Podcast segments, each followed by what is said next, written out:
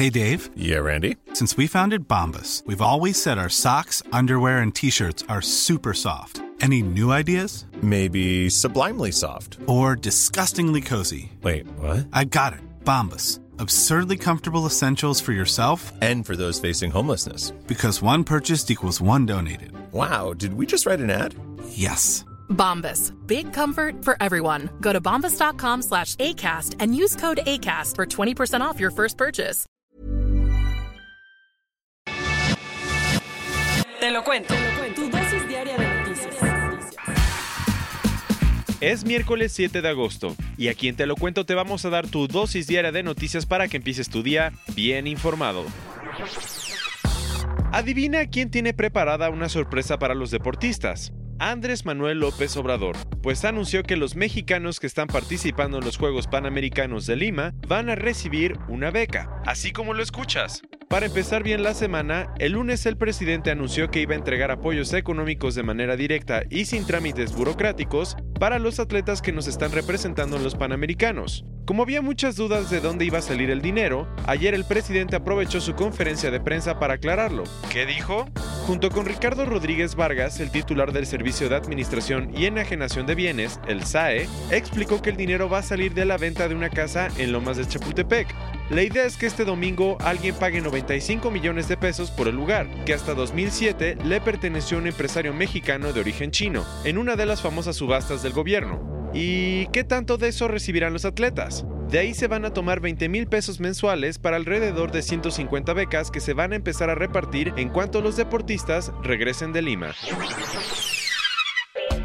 Una gran pérdida fue la que ayer sufrió el mundo de la literatura, pues Toni Morrison murió a los 88 años. Por si no te suena, la estadounidense dedicó los 50 años de su carrera a darle voz a la comunidad afroamericana, como maestra, editora y escritora. Sus mejores libros, The Bluest Eye, que habla sobre los ideales de la belleza impuestos por la sociedad, y Beloved, con el que se ganó el premio Pulitzer de ficción en 1988, que retrata la historia de una esclava afroamericana. Sin lugar a dudas, Toni Morrison dejó una marca en el mundo y sus obras la llevaron a ganar los premios más importantes del medio, como el Nobel de Literatura, la Orden Nacional de la Legión de Honor y la Medalla Presidencial de la Libertad, que le entregó Barack Obama en 2012. Lamentablemente este martes, la familia de Morrison y la editorial Nov confirmaron que murió el lunes en la noche en el Centro Médico Montefiore, en Nueva York, por una breve enfermedad.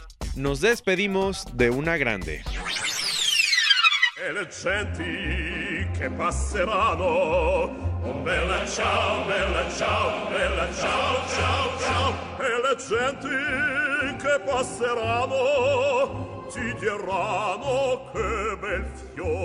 Al puro estilo de la casa de papel. Ayer unos asaltantes robaron 50 millones de pesos en monedas y relojes de la Casa de la Moneda de la Ciudad de México. A plena luz del día, a las 10.30 de la mañana, y en la muy agitada avenida del Paseo de la Reforma, un grupo de al menos cuatro hombres armados entró a una tienda de la Casa de la Moneda, que depende de la Secretaría de Hacienda y Crédito Público, e hizo algo así como el robo del año. En menos de cuatro minutos, los asaltantes desarmaron al guardia, entraron a la bóveda de seguridad y se llevaron 1.500 monedas y relojes conmemorativos, con un valor total de 50 millones de pesos. Uf, por si no sabías, cada centenario que había entre las monedas robadas vale alrededor de 35 mil pesos. Además, los coleccionistas están tras de ellos porque fueron acuñados en 1921 para conmemorar el aniversario de la independencia de México y tienen 34 gramos de oro puro. Y a todo esto, ¿qué dicen las autoridades? Que al parecer el personal de la casa no siguió el protocolo de seguridad y que por eso fue fácil que los atacantes se salieran con la suya.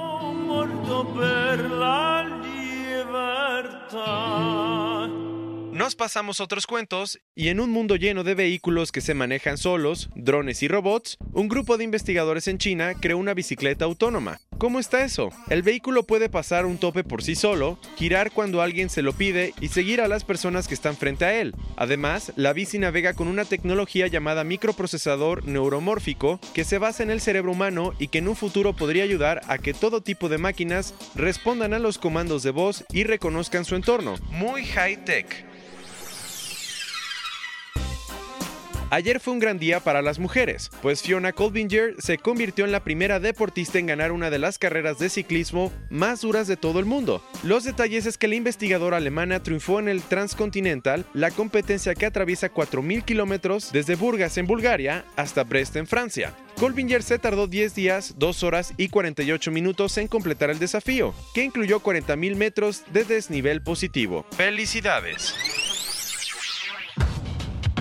¿Y tienes ganas de cambiar tu tarjeta de crédito? Pues estás de suerte. Ayer Apple y Goldman Sachs lanzaron una tarjeta de crédito virtual. La compañía de Tim Cook quiere convencer a las personas de que utilicen su nuevo producto y por eso les va a regresar el 2% de las compras que hagan con la tarjeta a través del servicio Apple Pay. Lo curioso es que Apple te da la opción de obtener la tarjeta en físico, hecha de titanio y con un chip que guarda dentro del iPhone del usuario los dígitos de la cuenta para hacer compras y transacciones.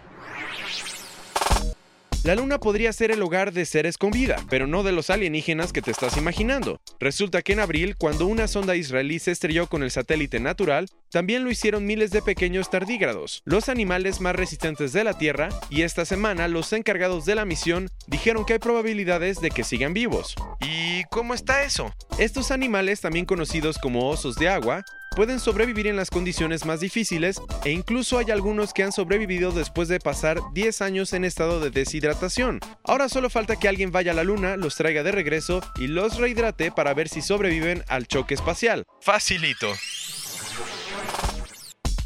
Esta semana los pasajeros de un vuelo de British Airways vivieron el susto de su vida, cuando pensaron que iban a ser víctimas de un ataque terrorista. ¿Cómo estuvo eso?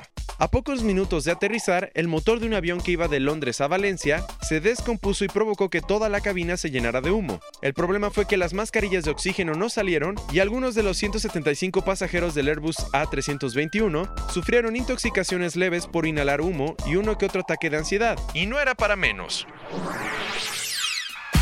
Para cerrar las noticias de este miércoles, el gobierno de Filipinas tiene una mala noticia para sus ciudadanos. El brote de dengue en el país ahora es una epidemia nacional.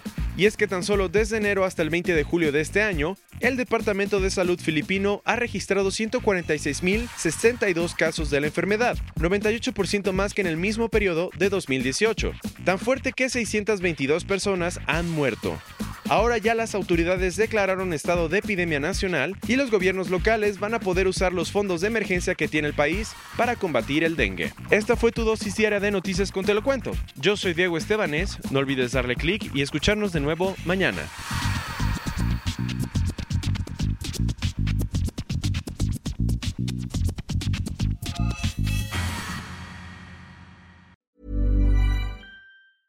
Acast anbefaler. Mit navn er Anders Morgenthaler. Over for mig sidder Roald Bergmann.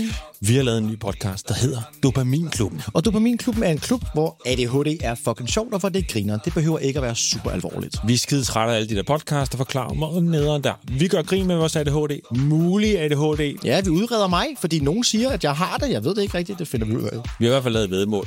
Ind og lyt til Dopaminklubben. Hver uge udkommer vi. Der laver vi sjov og spas med at have den her vidunderlige dopaminmangel.